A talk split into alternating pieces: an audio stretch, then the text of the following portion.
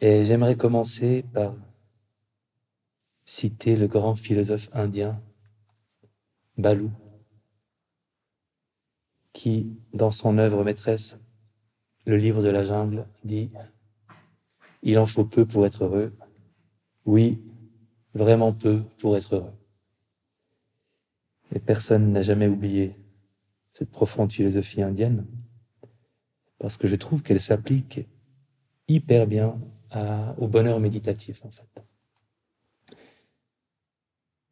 Parce que le bonheur méditatif, c'est un bonheur qui n'a pas besoin de grand-chose pour exister, qui se nourrit, de choses très simples, et qui en même temps euh, tient bon même quand il y a des vents contraires. Donc, c'est un bonheur qui tente à être indépendant des circonstances. Et c'est ça que, que j'aime beaucoup dans le bonheur méditatif. C'est qu'on n'a pas besoin que les conditions soient exactement comme, on aimerait qu'elles soient pour se sentir bien.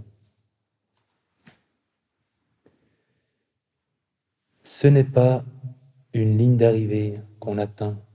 Le, concept de nirvana est tant un piège dans les traditions spirituelles. Pour cette raison-là, c'est que c'est défini comme un but ultime à atteindre. Euh, il faudrait tout de suite ajouter que se rapprochant d'un idéal, euh, on se sent de mieux en mieux aussi. Donc c'est pas seulement qu'il faut passer de, la quête désespérée à l'accomplissement euh, comme ça d'un coup, c'est que chaque étape qui nous rapproche de cet idéal nous rend plus heureux. Et curieusement, plus je vieillis, plus j'arrive à la conclusion que on ne s'en rapproche pas en ajoutant des choses,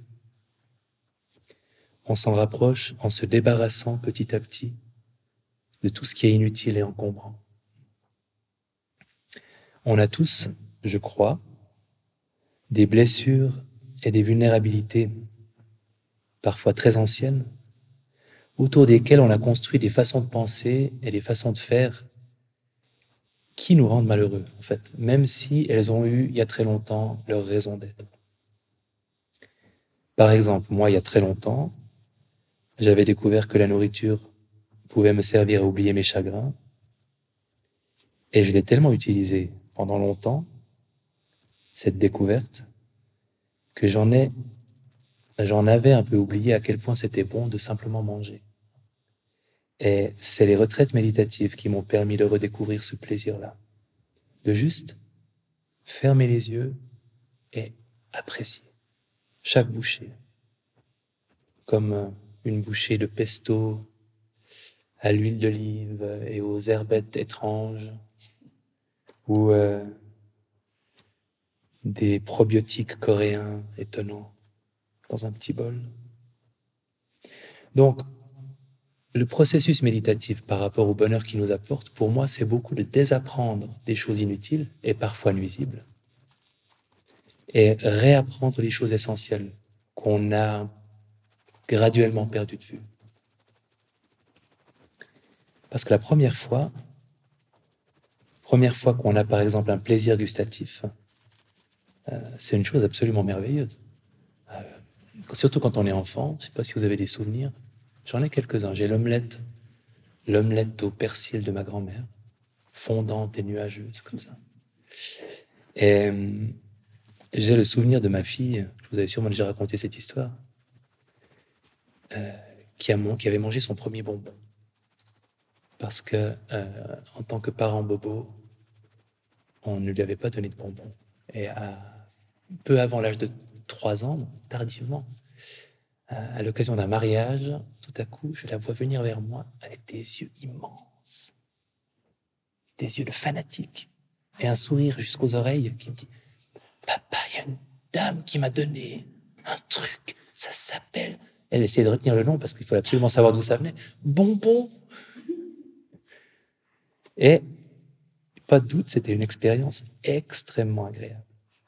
Euh, et ce rapport-là, euh, jubilatoire à ce qui est bon, on, le perd quand on se met à utiliser ce qui est bon pour anesthésier, euh, oublier un chagrin.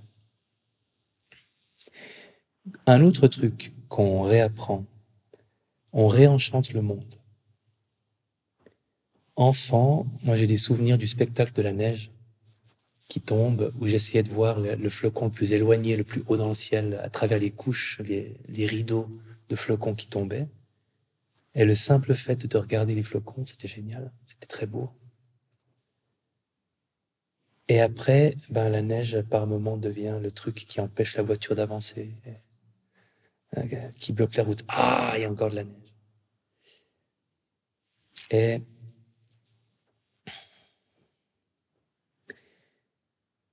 ici, et vous l'aurez peut-être fait, on peut regarder les flocons tomber et reprendre contact avec euh, cet état d'appréciation de la beauté du spectacle. On peut aussi retrouver des plaisirs encore plus simples, comme le plaisir de bouger. Tout à coup, on s'étire, on a conscience du mouvement qu'on est en train de faire et on se dit, mais qu'est-ce que c'est bon de juste s'étirer, d'avoir un corps et que ce corps puisse s'étirer et de sentir ce que je sens quand je le fais. Parfois même, je ne veux pas pousser le bouchon, mais on, peut ressentir le plaisir de respirer. On est en pleine méditation centrée sur la respiration, on a une vague comme ça, on en a pleinement conscience on se dit, mais qu'est-ce que c'est bon de respirer, en fait? C'est gratuit, mais c'est bien. Parce que dans le contexte privilégié d'une retraite, on a beaucoup moins besoin, besoin de gratification immédiate, de Netflix, de Zalando, d'Instagram, du whisky dans l'armoire, du chocolat. Donc, c'est entre autres parce qu'on retrouve cette capacité à s'émerveiller des choses simples, et c'est aussi, il faut bien l'admettre, parce qu'on a moins accès à Netflix, au whisky, au chocolat, et à Zalando. Mais je pense que c'est surtout parce que on en a aussi moins besoin. On donne aussi une plus grande place aux plaisirs qui ne dérivent pas des sens, parce qu'il y a des plaisirs qui ne dérivent pas des sens. Les états agréables comme la bienveillance et tous ces cousins, cousines, le contentement, la gratitude, la compassion, la joie empathique. On les pratique, donc évidemment, on en fait l'expérience quand on les pratique, mais on en fait aussi l'expérience euh, de façon informelle quand euh, quelqu'un nous sert à manger et qu'en fait, c'est assez rigolo d'ailleurs, parce qu'on peut pas dire merci, parce qu'on est dans le silence, et parce qu'on peut pas dire merci, on est deux fois plus obligé de ressentir la gratitude pour la personne qui nous sert. En tout cas, chez moi, c'est comme ça. Parce que le merci, je suis un. La Suisse doit être le pays où on dit le plus merci. Donc, je suis un Suisse tout à fait typique. Je dis beaucoup merci. Et parfois, mes merci, je les dégaine avant même d'avoir ressenti la moindre gratitude. Parce que c'est tellement euh, habituel, puis en même temps, ça me dédouane de ressentir quoi que ce soit. Parce que j'ai donné, j'ai donné le merci en échange de ce qu'on m'a donné. Et là, eh ben, on n'a pas la possibilité de parler, donc on peut prendre vraiment conscience de ce que c'est que cette gratitude et, et, du, plaisir, de, de, la douceur que qu'on peut ressentir à éprouver de la gratitude pour quelqu'un euh, qui nous a rendu service. On apprend aussi à cultiver le calme, la stabilité. Et c'est en fait simple. Je vous, propose de fermer les yeux vraiment pas longtemps.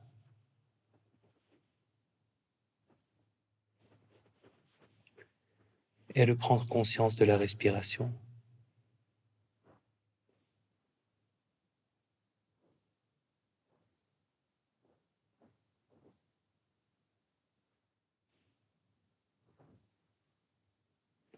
Et d'en prendre conscience de façon à avoir une attention continue tout au long de l'inspiration et tout au long de l'expiration.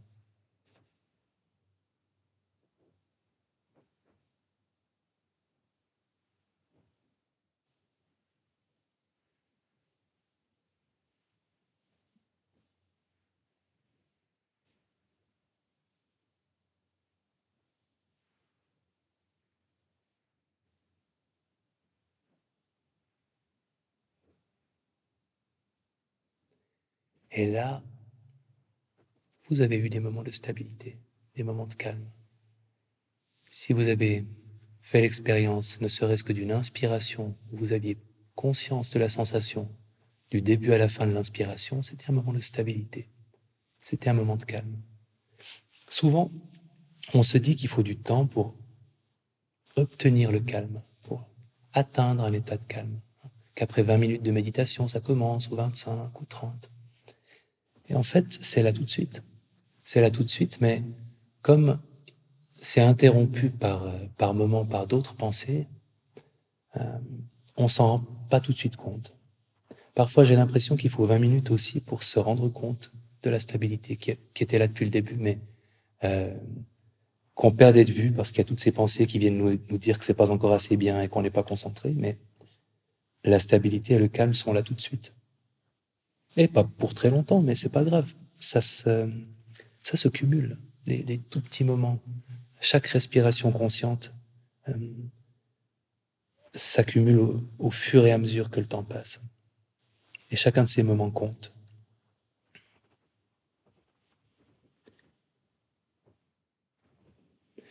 en nous débarrassant des ruminations qui ont pris leurs aises au fil du temps chez nous, on apprend aussi à être de moins en moins facilement submergé par les émotions difficiles.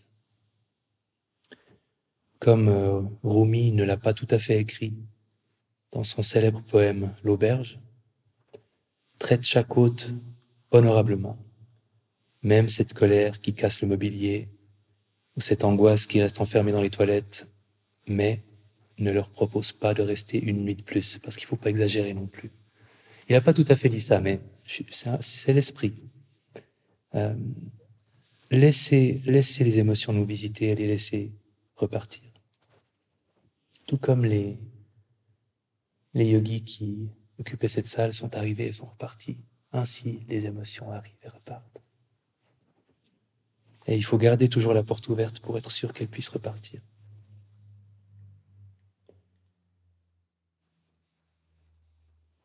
Des émotions dans l'espace d'une retraite méditative, on en a. On en a. Vous aurez peut-être de l'ennui, de l'impatience, peut-être une douleur qui vous énerve, peut-être des émotions enfouies qui peuvent enfin remonter à la surface comme des bulles qui viennent éclater. On a des hauts, on a des bas. Les hauts peuvent être très hauts, les bas très bas. Ça fait partie de l'expérience d'une retraite. Les émotions sont magnifiées dans une retraite. Et c'est normal. Et quand on est face à une difficulté, eh ben, c'est, c'est là que la pleine conscience est, est la plus utile parce que elle a cette étonnante caractéristique qu'elle est comme la moufle du conte russe. Cette moufle, je ne sais pas si vous connaissez le conte, si vous connaissez, il faut pas raconter la fin, parce que je vais m'arrêter avant la fin. Il y a une moufle euh, abandonnée euh, dans une forêt. Et il y a d'abord euh, un premier animal, genre une petite souris, qui, qui se dit Ah, c'est chic, je vais avoir chaud parce qu'il fait froid, et elle se met dans la moufle. Et ensuite, il y a un autre animal, on va dire qu'il y a un renard qui la rejoint, et puis après, il y a un fan, et puis après, à la fin, il y a un ours. Et, la moufle continue d'accueillir tout, tout, ce beau monde de la forêt, d'avoir un espace apparemment infini, presque jusqu'à la fin de l'histoire.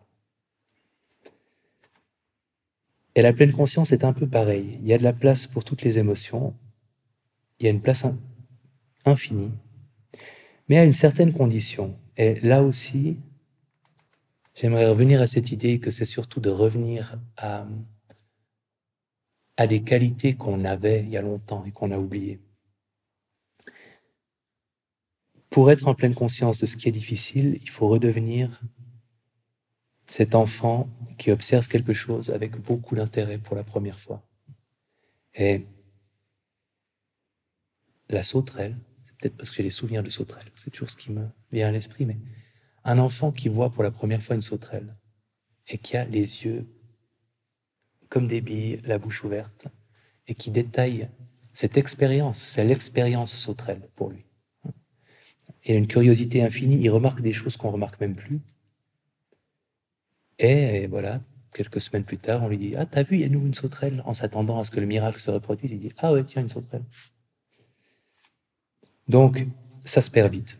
Et, nous, on cherche à reconquérir cette, euh, cette curiosité-là et à l'appliquer à tout, y compris alors pour notre plus grand plaisir, on peut l'appliquer à la neige et, et aux probiotiques coréens, mais on peut aussi l'appliquer à ce qui est inconfortable dans une retraite. Et quand on le fait, cette curiosité va révéler deux choses. La première, c'est que tout ce qui nous arrive est impermanent, y compris ce qui est très désagréable. Ça aussi, ça va passer. Le confort va passer, l'inconfort va passer, la concentration va passer, la déconcentration, la somnolence, la lucidité, l'agitation, le calme, le rejet, l'acceptation, le doute, la confiance, l'anxiété, la joie, la tristesse, l'envie de rentrer à la maison malgré la neige, l'envie de passer toute votre vie ici à vous gaver de probiotiques. Tout va passer. Tout passe. Et quand vous vous dites, oui, mais attention, là, ça ne passe pas, et généralement c'est en lien avec euh, une douleur physique ou une douleur morale, comment fait-on? On retrouve cette curiosité de l'enfant face à la sauterelle et on se dit, ok, cette anxiété, c'est quoi exactement? Et pour être sûr qu'on l'attrape par la patte, on prend conscience de la sensation liée à l'anxiété et on se saisit de cette expérience par ce qu'elle a de plus facile à observer. Parce que les pensées qui fluctuent, l'histoire qu'on est en train de se raconter, euh, c'est difficile de l'attraper. Et quand on le fait, eh ben on réalise que cette euh, boule dans la gorge ou ce nœud à l'estomac, il est déplaisant.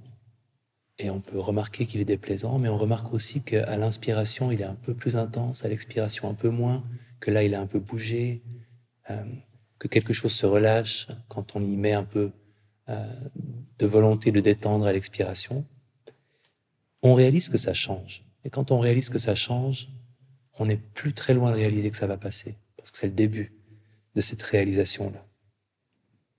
Et ce qui est magnifique, c'est que quand, en même temps qu'on réalise que l'anxiété est un truc changeant, impermanent, qui va passer, on réalise aussi que du coup, la présence qu'il observe, cette capacité en nous, qui observe cette émotion, qui observe ce ressenti, elle, elle ne change pas. Parce que c'est bien pour ça qu'elle peut observer en continu toutes ces choses qui changent, c'est qu'elle a quelque chose de permanent, elle est toujours là. On oublie qu'elle est là parfois, c'est ça tout le problème, on oublie souvent qu'elle est là, mais elle est toujours présente. Elle est toujours à disposition.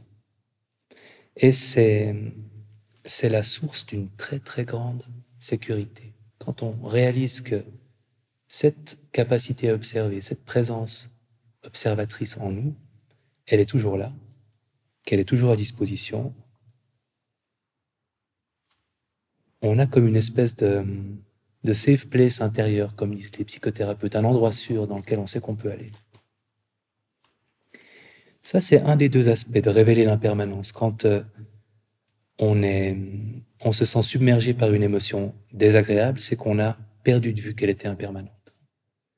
Et on rétablit la conscience de cette impermanence en s'intéressant aux émotions physiquement. Mais l'autre chose qui se passe quand on retrouve cette curiosité de, de l'enfant, c'est qu'on perçoit que ce qui nous arrive n'est pas qui nous sommes. Et j'aimerais citer à nouveau, justement d'ailleurs, et c'est pas un hasard, la petite fille euh, gravement malade du cœur dans le documentaire à laquelle on demande mais comment ça va? Et qui dit mais moi ça va très bien. C'est mon cœur qui est malade. Et c'est exactement ça. C'est ce qu'elle fait quand elle fait ça. C'est extrêmement libérateur et c'est aussi presque un résumé de l'autre moitié de la pratique méditative. Il y a l'impermanence et il y a ça. La désidentification. On, on vit des pensées, des émotions, des sensations parfois plaisantes, parfois très déplaisantes, mais on n'a absolument pas besoin d'en faire une partie de notre identité. On peut les observer. Ça nous arrive, ça passe, ça monte, ça descend, ça repart. C'est pas une partie de notre identité.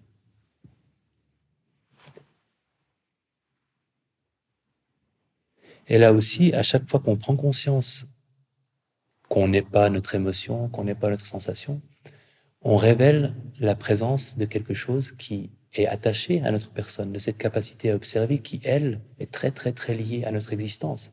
Parce que tant qu'on vit, on peut observer. Euh, on a cette présence observatrice en nous. elle ne nous quitte jamais. Alors que les émotions, même les plus intenses et les plus désagréables, elles nous quittent toujours. Et elles ne font pas partie de qui nous sommes, alors que cette présence-là fait indiscutablement partie de qui nous sommes, puisqu'elle sera toujours là.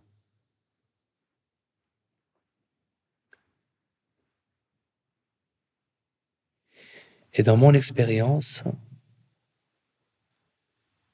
prendre conscience du corps peut nous aider à, rétablir cette conscience de l'impermanence et de la désidentification. Une autre chose qu'on peut faire, c'est nommer. Mais c'est pas absolument magique. Mais quand on est mal pris, quand on est en train de se confondre avec quelque chose, qu'on a vraiment l'impression d'être cette personne anxieuse qui souffre de son anxiété, euh, de pouvoir dire ah, il y a de l'anxiété ici. Tout à coup, vous n'êtes plus l'anxiété. Vous êtes cette présence qui peut l'observer et la nommer.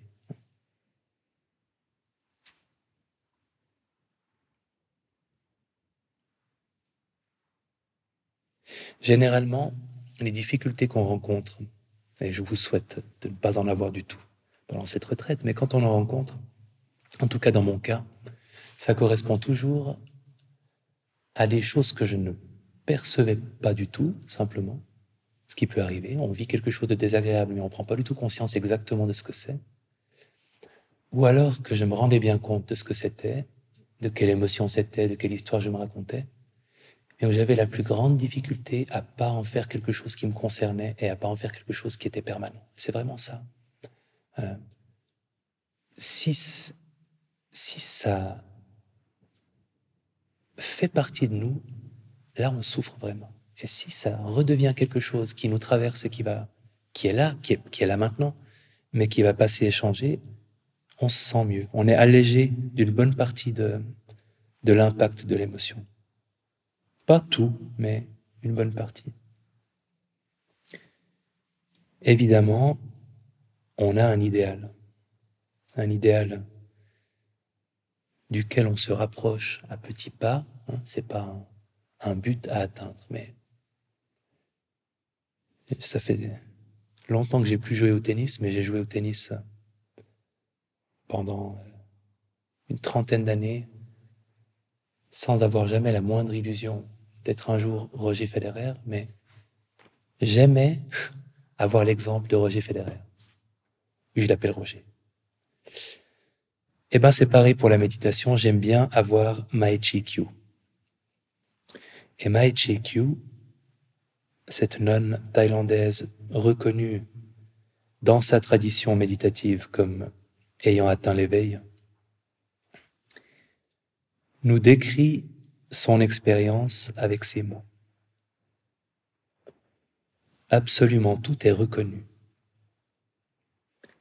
Le corps, le ressenti, la mémoire, la pensée, la conscience, les sons, les images, les odeurs, les goûts,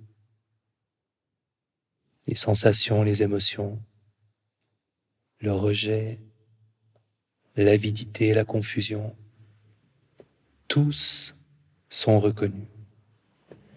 Je les reconnais tous tels qu'ils existent, à leur état naturel.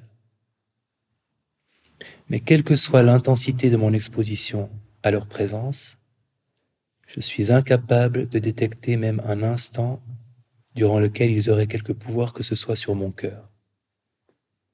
Ils apparaissent, ils disparaissent. Ils sont constamment changeants. Mais la présence qui les reconnaît, elle, ne change pas un seul instant. Constante, elle n'est jamais née, jamais morte. Et ce que dit Maechi Kyu, alors elle dit beaucoup de choses, mais c'est exactement ce que j'ai dit un peu plus longuement avant, en mieux, en plus court.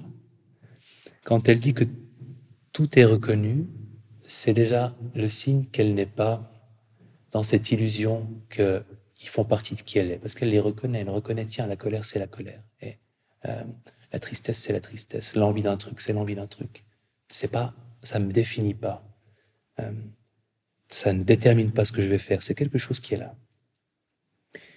Elle dit qu'elle les reconnaît à leur état naturel. Ça veut dire là aussi qu'elle ne va pas s'intéresser à l'histoire que son anxiété est en train de lui raconter, mais qu'est-ce que c'est que l'anxiété? C'est cette torsion dans le ventre, c'est cette vague émotionnelle qu'on sent. Euh, c'est ça l'état naturel.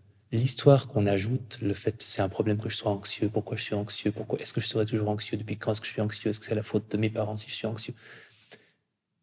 À l'état naturel, c'est juste une vague, avec un ressenti physique, un ressenti émotionnel, quelques images, quelques paroles, et c'est tout. Et on peut, on peut laisser une émotion n'être que ça monter, redescendre. Il n'y a pas un instant où ils ont quelque pouvoir que ce soit sur son cœur. Ça revient aussi toujours à cette idée qu'elle est tellement solidement accrochée à cette présence observatrice qu'elle ne se confond jamais avec ce qu'elle vit. Elle reste toujours dans cette posture d'observation. Ils apparaissent, ils disparaissent et ils sont constamment changeants. C'est la reconnaissance de l'impermanence, évidemment. Et du coup, la présence qui les reconnaît, elle ne change pas un seul instant. Donc c'est cette, sécurité qu'on peut éprouver et cette sécurité durable quand euh, on est souvent, on passe souvent du temps avec cette présence en nous qui observe. Ce qu'on fait à chaque fois qu'on prend conscience d'une respiration, hein, c'est pas euh, c'est pas seulement Maichi qui fait ça à chaque fois qu'on prend conscience d'une pensée euh, qui nous a éloigné de notre objet de méditation, à chaque fois qu'on est euh, en pleine conscience d'une seule respiration, on est avec cette capacité en nous à observer les choses. Donc, on est temporairement comme Maichikyu. Après ça, voilà. Après ça, ça redescend. Voilà ce que je voulais vous dire.